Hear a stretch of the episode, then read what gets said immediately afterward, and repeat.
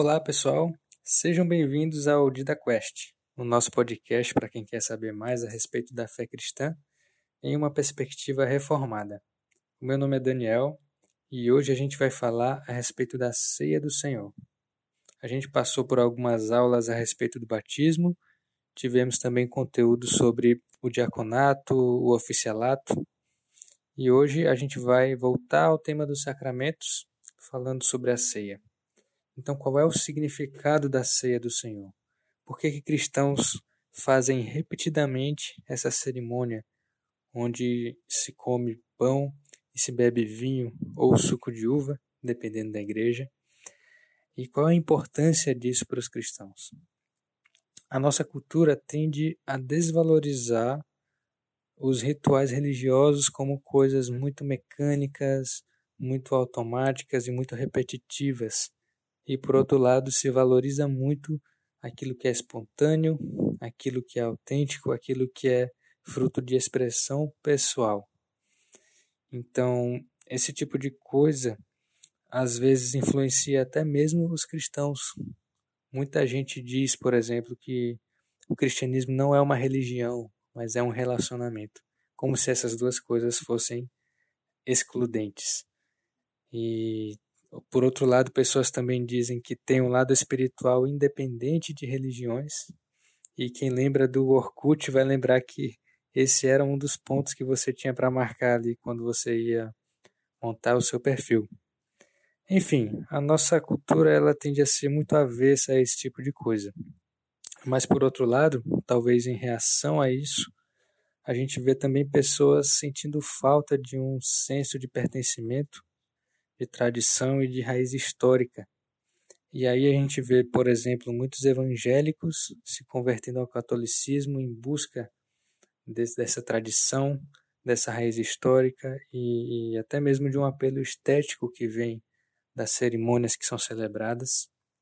E a gente vê até mesmo, é, fora do âmbito cristão, pessoas tendo um interesse no paganismo antigo, em religiões antigas, e esse tipo de coisa. Então, a gente tem um tipo de efeito pêndulo, em que ora se busca um tipo de individualismo, onde você tem que se expressar e buscar a sua própria abordagem independente da religião institucional. E por outro lado, também há uma busca por comunidade, por pertencimento e por tradição. E a gente vai ver que o ensino bíblico a respeito da ceia ele não entra nem na primeira e nem na segunda abordagem. Por um lado, a ceia, conforme ensinada na Bíblia, nos lembra que sim, a vida cristã envolve celebração, envolve repetição, envolve tradições a serem observadas, e a ceia é uma delas. Mas, por outro lado, o ensino bíblico a respeito da ceia também lembra para a gente que a tradição, o rito, a cerimônia por si só não é garantia de bênção, não é garantia de um relacionamento correto com Deus, mas precisa ser acompanhado de um coração alinhado e de um entendimento correto daquilo que está sendo feito e sendo celebrado. Então, pensando nisso, a gente vai entrar um pouco mais a fundo no assunto da ceia e eu quero começar lendo um trecho do Breve Catecismo de Westminster, na sua pergunta de número 96. A pergunta é a seguinte: O que é a ceia do Senhor? E a resposta é: A ceia do Senhor é o sacramento no qual, dando-se e recebendo-se pão e vinho, conforme a instituição de Cristo, se anuncia a sua morte, e aqueles que participam dignamente tornam-se, não de uma maneira corporal e carnal, mas pela fé, participantes do seu corpo e do seu sangue, com todas as suas bênçãos para o seu alimento espiritual e crescimento em graça. Então, esse é um bom resumo a respeito do significado da ceia do Senhor, e a gente vai entrar um pouco mais fundo nesse significado, percorrendo aí três tópicos principais. Em primeiro lugar, a gente vai observar alguns textos bíblicos que falam a respeito da ceia, o que, que eles nos ensinam. Em segundo lugar, a gente vai olhar um pouco para a história e ver de que maneiras diferentes a ceia foi interpretada e praticada por diferentes tradições cristãs. E em terceiro lugar, a gente vai observar mais de perto o que, que a teologia reformada diz a respeito da ceia e por que, que nós cremos que essa é a perspectiva mais bíblica. Então, resumindo, nosso roteiro vai ser o seguinte: em primeiro lugar, a ceia na Bíblia, em segundo lugar, a ceia na história, e em terceiro lugar, a ceia na teologia reformada.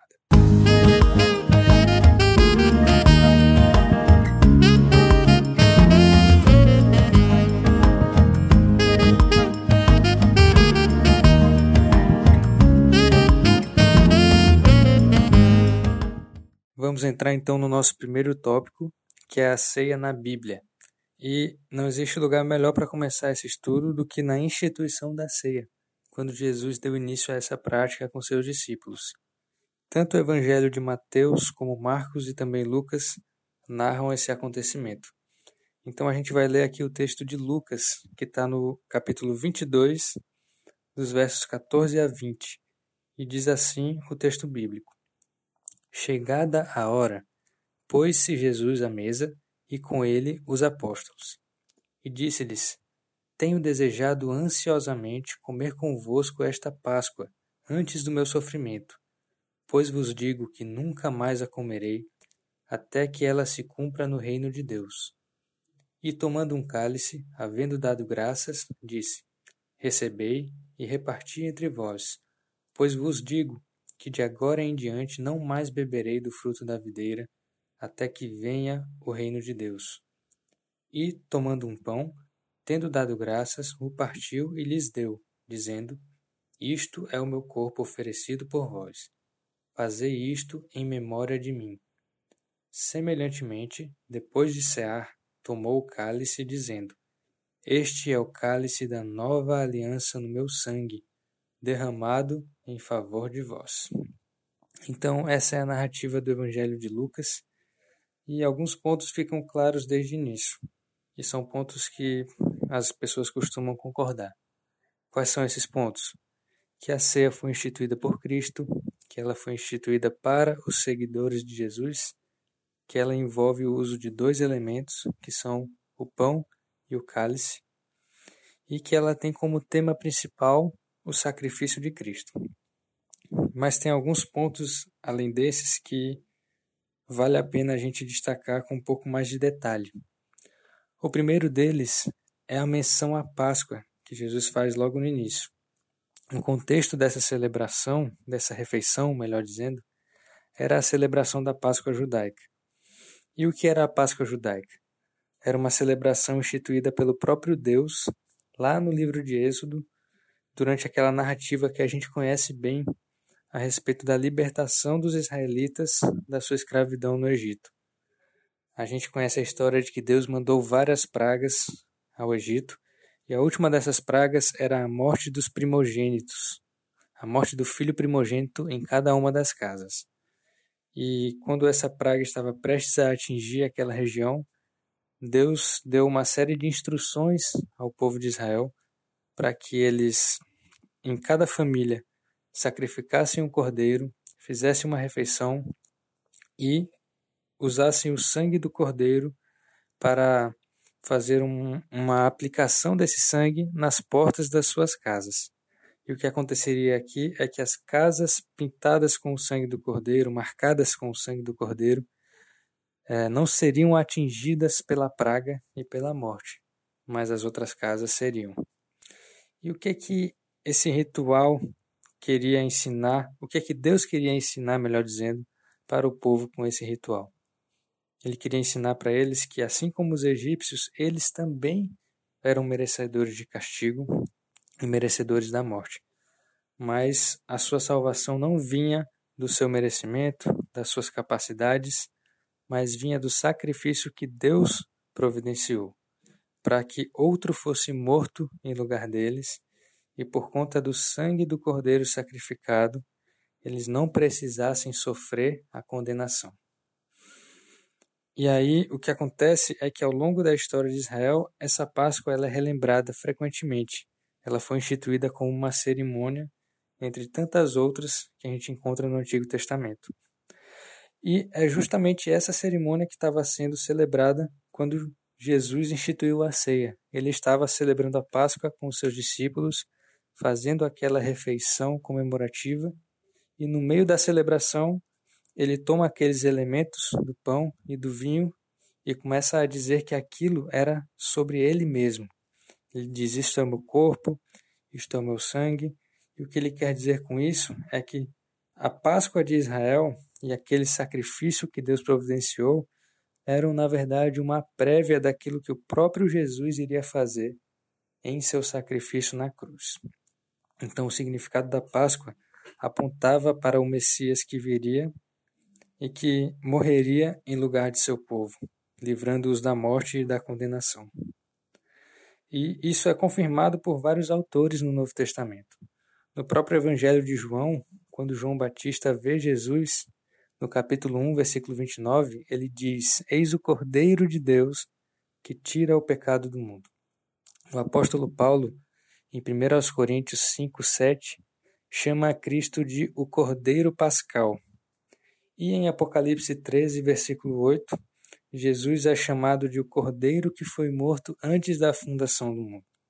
Então, desde muito antes, o plano de Deus era que Cristo viesse e morresse em nosso lugar como Cordeiro. E aquela celebração de Páscoa era um sinal, uma prévia, um tipo daquilo que Cristo iria realizar. E Cristo está dizendo aqui para os seus discípulos que ele está prestes a realizar tudo aquilo que era prefigurado por aquele sinal da Páscoa. Então, a ceia tem essa conexão profunda com a Páscoa, não simplesmente como uma memória passada, mas como uma representação de tudo aquilo que Cristo fez por nós. Em segundo lugar, esse texto de Lucas mostra para a gente também que a ceia é uma cerimônia da nova aliança. Jesus fala sobre isso quando ele fala sobre o cálice e ele diz: Este é o cálice da nova aliança no meu sangue derramado em favor de vós.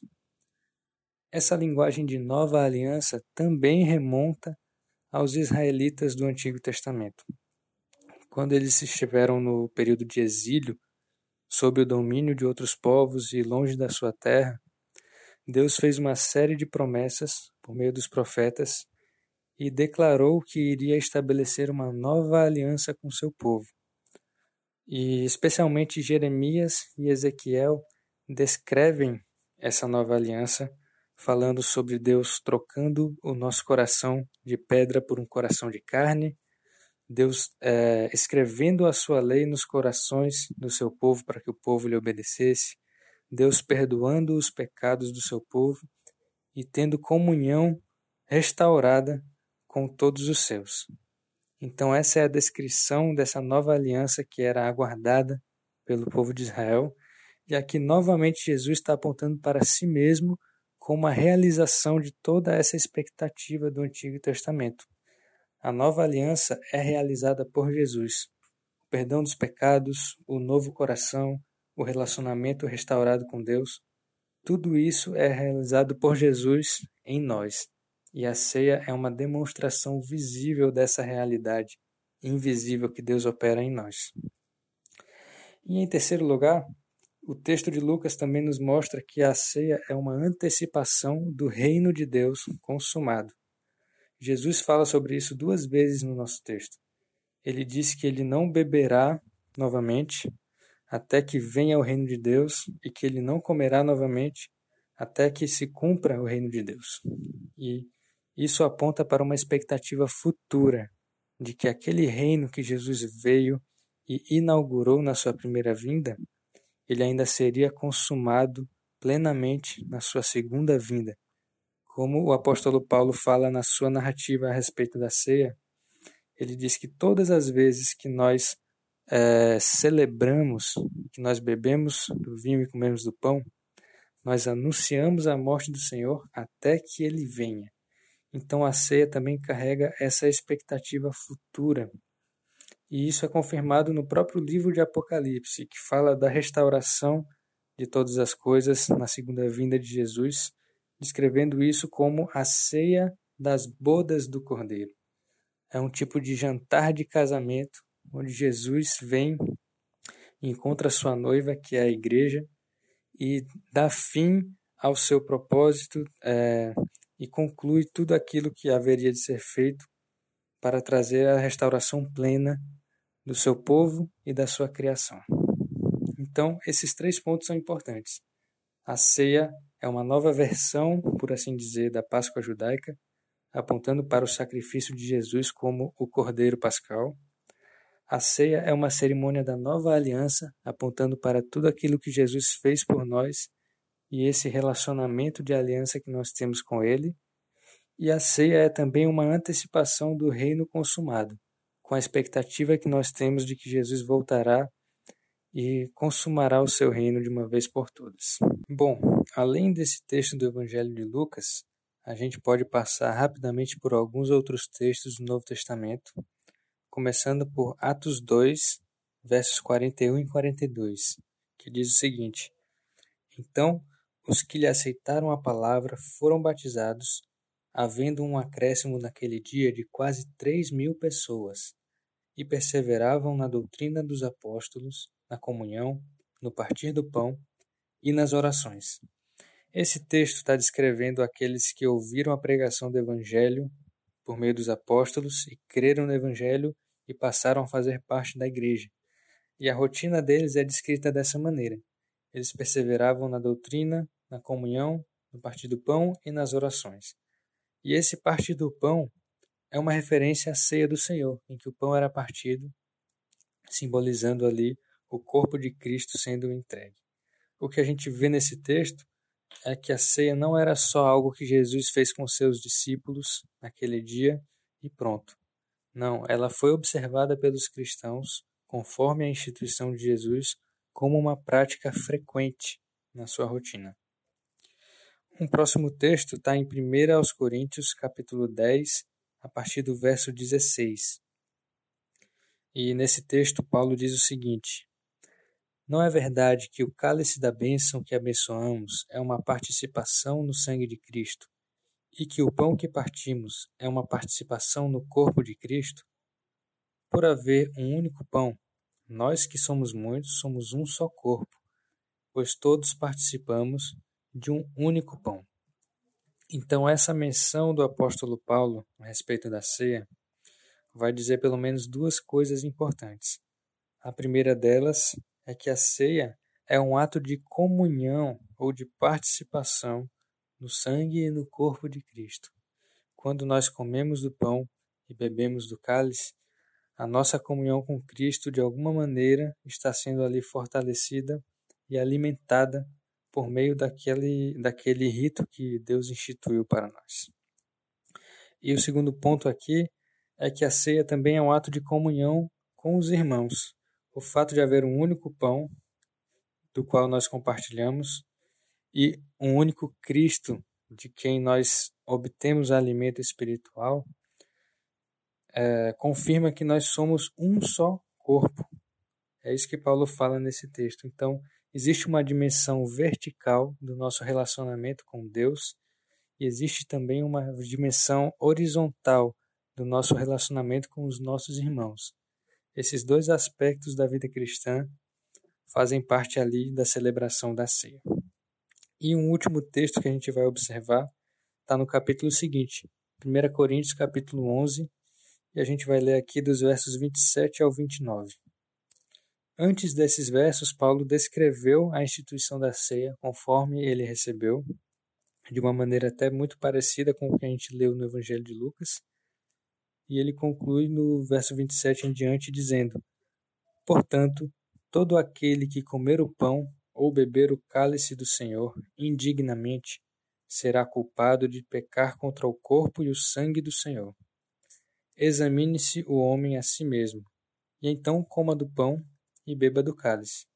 Pois quem come e bebe sem discernir o corpo do Senhor, come e bebe para sua própria condenação. Paulo está lidando ali com irmãos na igreja de Corinto que estavam indo para a ceia de uma maneira muito desordenada.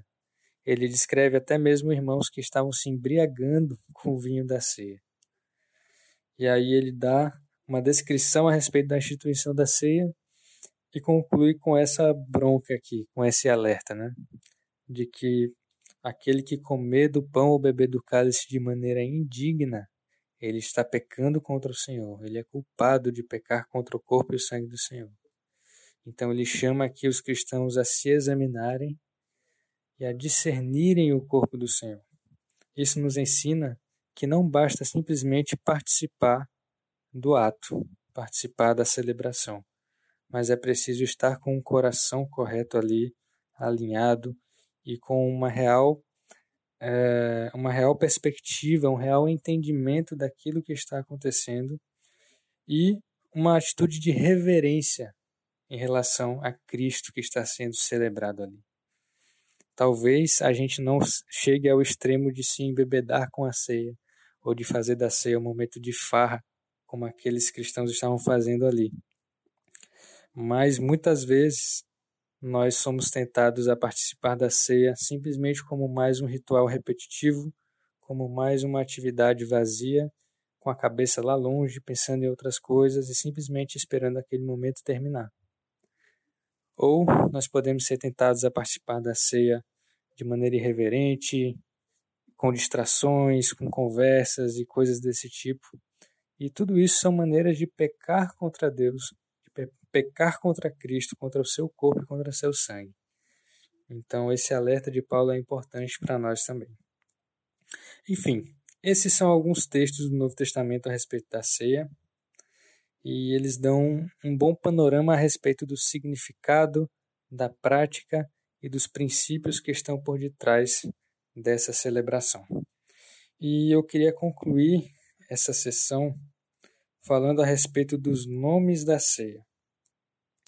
Se a gente parar para observar, cada um desses textos fala da mesma coisa, mas usando nomes diferentes. E um teólogo chamado Luiz Berkoff, ele compilou aqui na sua teologia sistemática quatro nomes que são utilizados para se referir à ceia, e ele fala um pouco a respeito do que esses nomes enfatizam. O primeiro desses nomes é o nome que a gente conhece mais, que é Ceia do Senhor, é um nome usado em 1 Coríntios 11, capítulo 20, versículo 20, melhor dizendo.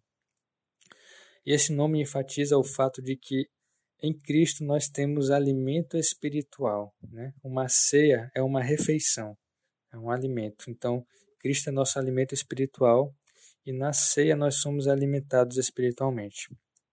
O segundo nome dado à ceia é a mesa do Senhor, que aparece em 1 Coríntios 10, 21. E nesse contexto, Paulo está fazendo um contraste entre a mesa do Senhor e a mesa dos demônios. Ele está lidando com irmãos que queriam participar da ceia, mas também participar de cerimônias religiosas pagãs, que Paulo entende como tendo até mesmo demônios por detrás daquelas celebrações. E o que Paulo está dizendo é que vocês não podem participar das duas coisas. Vocês não podem ter comunhão com Cristo e ter comunhão com demônios participando dessas coisas. Então, esse nome da mesa do Senhor enfatiza a comunhão que nós temos com Cristo e também esse compromisso de aliança e de exclusividade.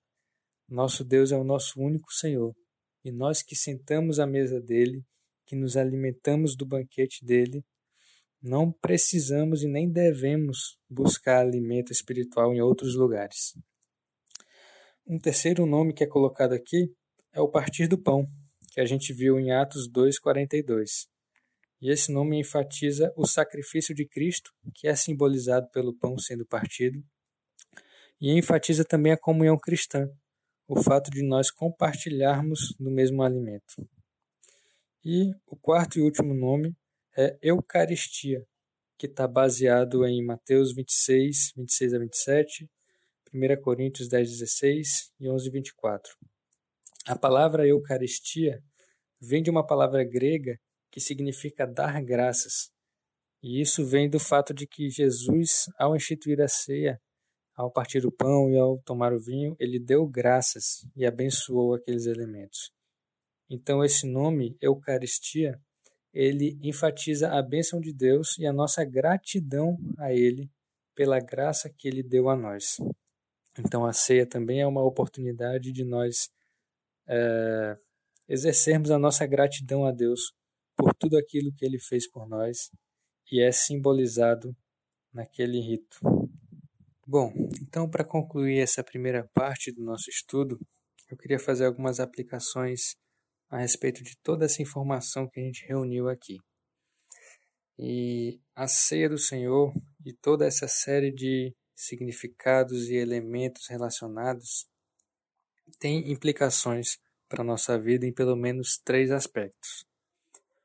Em relação ao passado, nós podemos ver que Cristo, desde o Antigo Testamento, estava sendo ali prefigurado e anunciado como aquele que viria e que morreria em nosso lugar pelos nossos pecados para que nós fôssemos livrados da morte. E na ceia, a gente pode ter uma confirmação de que de fato Cristo fez isso por nós e é uma oportunidade de nós não apenas lembrarmos disso e recapitularmos tudo isso que é apresentado para a gente na Escritura, mas é uma oportunidade também de desfrutarmos os benefícios que Jesus conquistou para nós por meio desse sacrifício. Aquilo que precisava ser feito para que nós tivéssemos um relacionamento correto com Deus já foi realizado, já foi feito. Como o próprio Cristo disse na cruz, está consumado. Então a gente pode descansar nessa verdade e reforçar a nossa fé nesse sacrifício único e suficiente de Cristo quando a gente participa da ceia. Em segundo lugar, a ceia também tem implicações para o nosso presente. A nossa comunhão com Cristo e com a Igreja são representadas pelo partilhar do pão e pelo derramar do cálice. E essa comunhão vem do relacionamento de aliança que Cristo estabeleceu com seu sangue.